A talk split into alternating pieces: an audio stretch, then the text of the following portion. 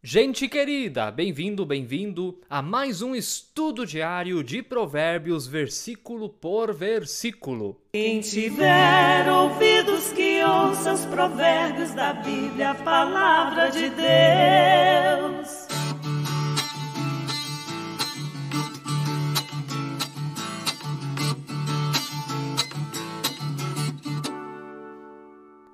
Que maravilha podermos estar mais uma vez aqui juntos para aprendermos da palavra do nosso Deus. Bem-vinda, bem-vindo. Você que assiste através do nosso canal no YouTube, inscreva-se no canal, ative o sininho, Deixe o seu like, isso ajuda muito. Aperte ali no dedão para cima. Deixa aí também o seu comentário sobre o estudo de hoje. E bem-vinda, bem-vindo você também que ouve através da plataforma Spotify. Estamos em sintonia com o seu coração. Compartilhe esse estudo com alguém, tenho certeza que Deus vai usar você no ato de compartilhar para levar a palavra certa até a pessoa certa. Então vai lá, compartilhe, fale aí para os seus contatos. Olha, a Paróquia Ferrabras está fazendo um trabalho muito legal de estudar o livro de Provérbios, versículo por versículo. Entre nessa jornada com a gente, eu estou fazendo muito legal. Faça ali sua propaganda e assim a palavra de Deus pode chegar a mais pessoas. Vamos aos nossos versículos de hoje. Estamos avançando, gente. Já estamos no capítulo 6. Isso aí, hoje iniciamos o capítulo 6 de Provérbios que nos diz: Meu filho, se você ficou por fiador do seu próximo e se comprometeu com o estranho, está enredado com as palavras da sua boca e ficou preso pelo que você falou. Eu repito, meu filho, se você ficou por fiador do seu próximo e se comprometeu com o estranho, está enredado com as palavras da sua boca e ficou preso pelo que você falou.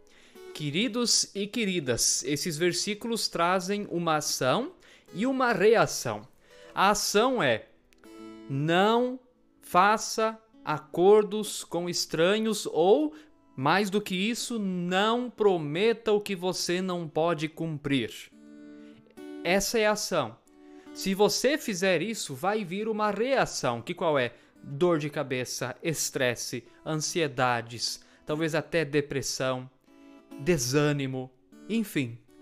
Se você promete algo que você não pode dar, aquilo vai gerar consequências desastrosas para a sua vida, e isso é bem óbvio, óbvio. E é interessante que o capítulo 6 começa falando disso.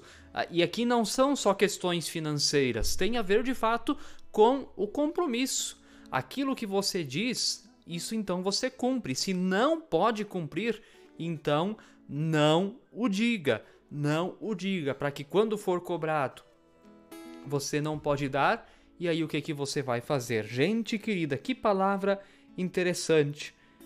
Estará enredado, estará tipo assim preso nas suas próprias palavras, estará preso aquilo que falou. Quando nós falamos algo, isso sempre é um comprometimento. As palavras são um compromisso. Aliás, antigamente a palavra valia muito. Hoje, a palavra falada já não vale muita coisa, exatamente porque a palavra de Deus não é cumprida. Se as promessas fossem cumpridas e se nós só prometêssemos o que podemos cumprir, certamente não precisaríamos de tantos contratos, tanta papelada, tanta fiscalização. Se isso acontece é porque ao longo da história sempre houve os safados, os sem vergonhas que davam a sua palavra, mas não cumpriam a sua palavra. E aí precisava haver a palavra escrita para se, se comprovar então que o acordo foi fechado de verdade. Então é isso. Pense isso nos seus relacionamentos e deixa o pastor dizer mais uma coisa para você. Confiança é a base de tudo. Uma sociedade, uma família, um casamento, uma escola, uma indústria, até no campo. Esquece, nada funciona sem confiança.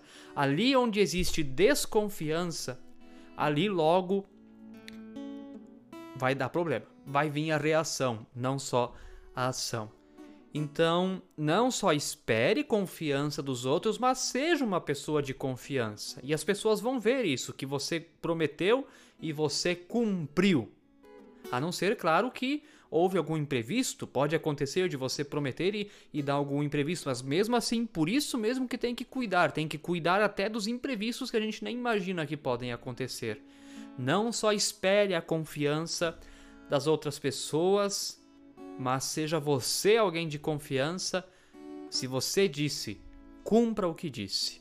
E que Deus abençoe você, que sejamos abençoados por esta palavra do nosso Deus. Fique na paz de Jesus. Amém. Quem tiver ouvidos que ouça os provérbios da Bíblia, a palavra de Deus.